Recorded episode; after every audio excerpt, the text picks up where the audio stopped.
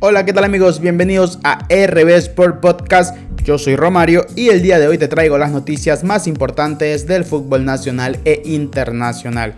Hoy, 14 de febrero del 2022, les deseo a todos los que me escuchan un feliz día del amor y la amistad. Vamos a comenzar con la noticia de que el Barcelona Sporting Club está ultimando todos los detalles para enfrentar al Montevideo City Torque, partido que se va a disputar el día martes 19 horas 30 hora local, por lo que será la fase número 1 de Copa Libertadores de América. Hay que recordar que este es el partido de vuelta. El partido de ida ya se lo jugó en el Estadio Centenario de Montevideo con un marcador de 1 por 1 para ambos equipos y seguir reiterando que el favorito sigue siendo Barcelona para poder pasar esta llave. Ambos equipos concentrados, ya el equipo uruguayo por su parte llegó a la ciudad de Guayaquil, en horas de la noche estará haciendo el reconocimiento de cancha de lo que es el Estadio Monumental Banco Pichincha. El Montevideo City Torque viene con una nómina de alrededor de 28 jugadores. Su capitán, que era este jugador mediocampista Brun, se ha ido a, un equipo chileno, así que eh, trae un reemplazante se le va un baluarte, un jugador de, peso al, al Montevideo City Torque, pero esto no hará que cambie su sistema o forma de jugar, que demostró un muy buen modo de juego ahí en Uruguay y puede hacerle mucho daño a Barcelona. Por su lado, el cuadro canario ya también está concentrado.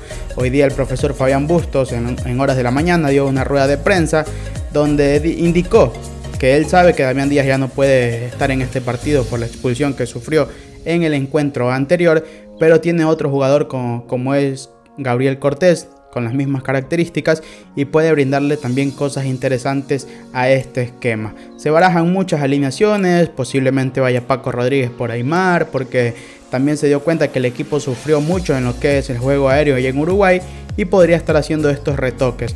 Adelante podría poner como media punta a Eric Castillo o podría tirarlo a la banda y retroceder a Byron Castillo para finalmente dejar fuera pero Pablo Velasco. Pero todo eso es decisión técnica, no se sabrá quién irá de titular hasta que no salga la alineación oficial por las redes del Barcelona Sporting Club. También la Conmebol ya decidió los árbitros que van a dirigir este partido. El árbitro central va a ser el brasileño Anderson Daronco, sus compatriotas, asistente número 1 Marcelo Vangase, asistente número 2 Neusabak y asistente número 4 o cuarto árbitro Edina Alves. Algo muy común ya aquí en Copa Libertadores, no solo aquí en lo que es a nivel sudamericano, sino también en Europa, se está viendo de forma muy concurrida, de forma frecuente, eh, árbitros mujeres que ya están tomando parte de, de ser un cuarto árbitro, a veces de línea, e inclusive en unos partidos no tan bravos siendo el referee central. Pero bien por las mujeres que están creciendo en este campo, en este ámbito que por lo generalmente ha sido siempre conducido por hombres. Eso por el lado de Barcelona. Se disputaron muchas noches de presentaciones también aquí en Ecuador. Liga con su denominada Noche Blanca. Eh, el, Cuenquita con su denominada Noche Colorada. Presentaron a sus equipos. Demostraron sus camisetas. Todas muy bonitas por cierto. Eh, dejaron algunas sensaciones buenas, otras sensaciones malas, como es el caso de Liga. Por ahí los hinchas un poco disgustados con lo que es el planteamiento del profe Marini, pero no pueden decir nada todavía hasta que no empiece la competición oficial que arrancará este fin de semana. Liga Pro este fin de semana va a comenzar, si se resuelve el día de mañana ya está el dictamen final de lo que es el problema entre Gol TV y Liga Pro. Si hay un acuerdo, como se dice que ya está casi un acuerdo cerrado, se va a jugar tranquilamente la primera fecha de la Liga Pro. También ya salió el calendario, eso se los doy en la próxima entrega, lo que serán las fechas 1, 2 y 3. Nos vamos a noticias internacionales y es que Brasil y Argentina, ese partido, muchos recordarán ese partido que no se pudo disputar porque entró la sanidad al campo de juego y en Brasil a culminar el partido, a indicar que no se podía seguir con ese partido porque se estaba violando muchos protocolos de bioseguridad. Y todo esto se daba porque algunos jugadores de la selección de, perdón, de la selección argentina venían desde Inglaterra donde tenían un foco de infeccioso un poco más alto y no estaban cumpliendo cuarentena al país que llegaban y por eso decidieron parar este partido. Fue un una controversia muy grande, un escándalo muy gigante, pero el día de hoy la FIFA ha dado el veredicto final y es que indica que el partido tiene que jugarse van a tener que disputarse por los tres puntos. Es un partido ya de trámite porque ambas selecciones ya están clasificadas. como lo dije por ahí o lo leí también, este partido es netamente de marketing. Eso sí, la FIFA dijo que el partido no se podrá jugar en Brasil, tiene que buscarse un campo neutro eh, y multó también a las confederaciones.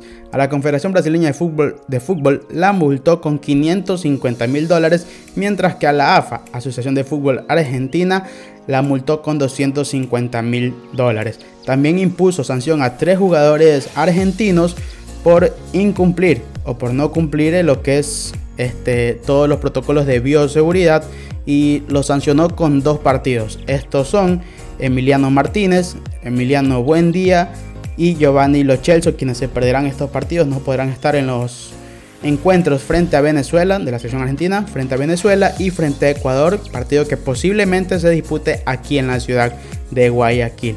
Pero de que el Brasil-Argentina tiene que disputarse. Veremos si ese encuentro los dos se van a dar la mano y siguen con su invicto juntos o alguien perderá el invicto y podrá resarcirse uno de la pérdida de la Copa América o el otro seguir enalteciendo la famosa escaloneta. También otra noticia del fin de semana es que el Chelsea se coronó campeón del Mundial de Clubes derrotando al Palmeiras con dos tantos a uno. Los goles por parte del Chelsea lo marcaron Lukaku y Havertz y por parte del del bicampeón de América, Rafael Veiga. Ah, surgió un video muy, muy chévere, ¿no? Y es que en esa final, el penal de que anota Kai Havertz es casi al minuto 117 en una prórroga.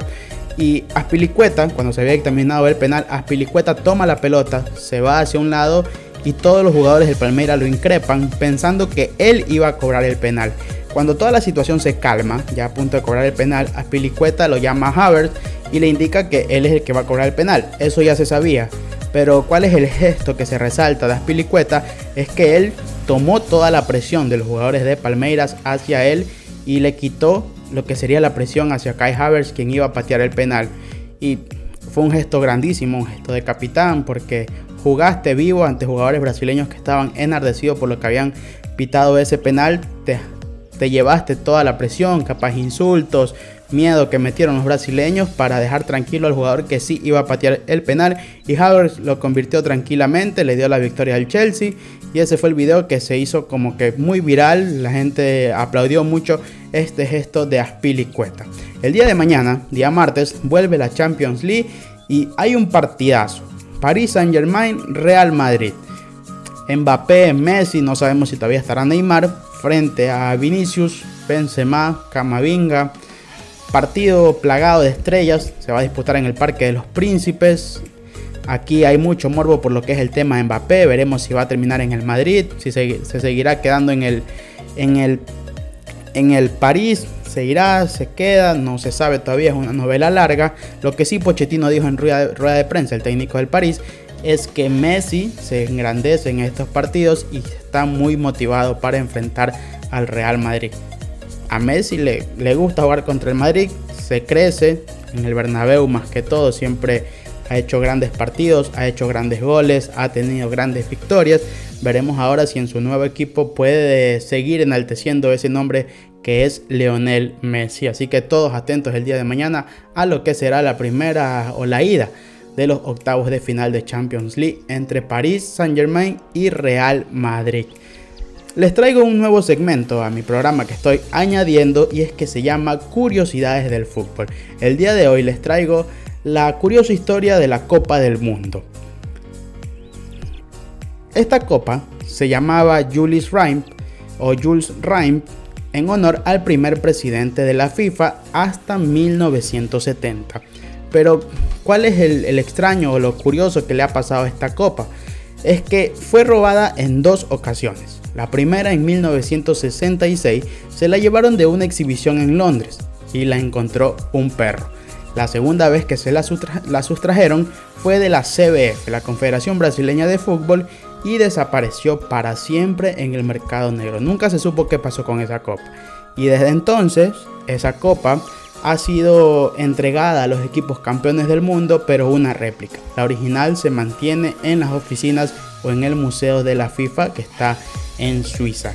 Esta es la extraña historia de la Copa del Mundo. Imagínense los antiguos campeones, Brasil que la tenía, se la robaron en dos ocasiones y de un tiempo acá, ya a partir de 1970, pasó a llamarse Copa del Mundo, ya no pasó, ya dejó el nombre atrás de Jules Rimet, quien fue el primer presidente de la FIFA. Así que este segmento va a estar todos los en los episodios de mi programa Curiosidades del Fútbol.